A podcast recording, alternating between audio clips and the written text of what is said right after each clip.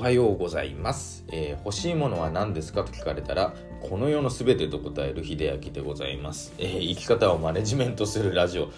今日も体のケアを通して心を楽にするヒントを皆さんとシェアしていきたいと思います。ね、あの大したことない答えかもしれませんがちょっと人笑いに貢献できたら嬉しいです。ということで今日はですねあの日曜日にですね美容室行ってきたのでちょっとその話をしようかなと思いましてまあ雑談にはなりますけどもあのまあその美容師の方とはもう13年ぐらいの付き合いで、まあ、妻に教えてもらって行き出したんですねそこに。でそこに行き出してから何が変わったかというかねあのいろんな人の話をやっぱり聞いていくと自分のためになるなと思ったんですね。で日曜もちょっとためになるなというかやっぱりそういう風にねやみんな考えるんだなと思ったことが一つあってあの年を取っていくにつれてやっぱり自分の人との付き合い方っていうのを考えてらっしゃる方がね増えるなと思いました。でねその美容師の方が、まあ、自分の同級生が髪を切りに来た時のお話をしていたんですけども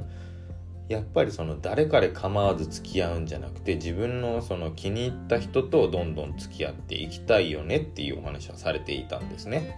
まあもちろん美容師というねあの商売柄その誰が来てもやっぱり全力で対応するけどもそのやっぱり著しくなんでしょう自分に合わないなとかねそういう方は当然いらっしゃいますよねなんか嫌いじゃないけどもなんか自分とは合わないなっていう方じゃなくてやっぱり自分の好きな人気に入った人と付き合っていく時間を増やしたいなってお話をその同級生とされていたんですね。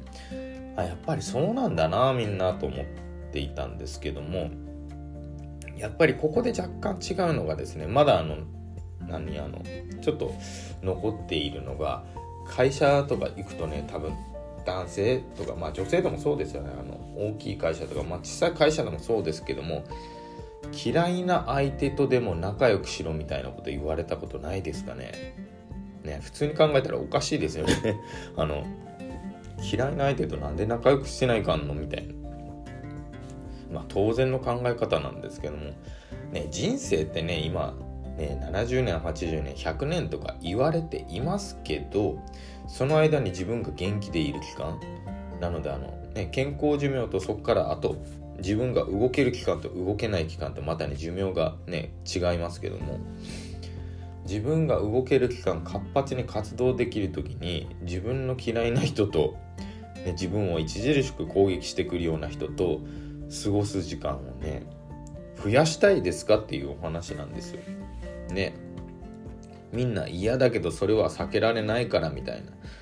ねそういうあの気持ちは分かります。どうしても自分の人生において出てくるので。ただそこで、まあ、嫌いな相手が出てきたらちゃんと切り捨てる勇気っていうのを持っていただいた方が大事なのかなと思いました。あの切り捨てていかないとそのまあ自分の嫌いな人ってあの必要もない時に自分の前に出てきたりとかね自分が求めてもないのになんかおせっかい出してきたりとかそういう時も非常にありますよね。自分の人生の時間を充実させたいもの充実したものにしたいんだったらやっぱりあの自分が関わる人間っていうのはねやっぱり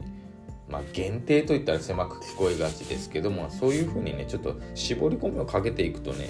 いいんじゃないかなと思います。で、みんなに好かれたいってのはやっぱり難しいし、それだと自分が一番疲れます。なので、あの、まあ自分の、なんでしょう。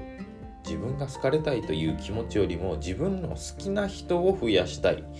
まあそういう気持ち、まあそういう狙いで、まあ人と付き合っていくのも別にあの、打算的には聞こえますけども、これの方がいいのかなと思いますし、まあ人間そこまでね、成人じゃないので あの清い人ではないのでそれぐらい素直に生きてもいいのかなと思いますただむやみに人を傷つけるのは違うよねっていうそんなお話をしたいので今日ちょっと雑談からこんなお話をさせていただきました。最後まで聞いていただいてありがとうございました。それではまた。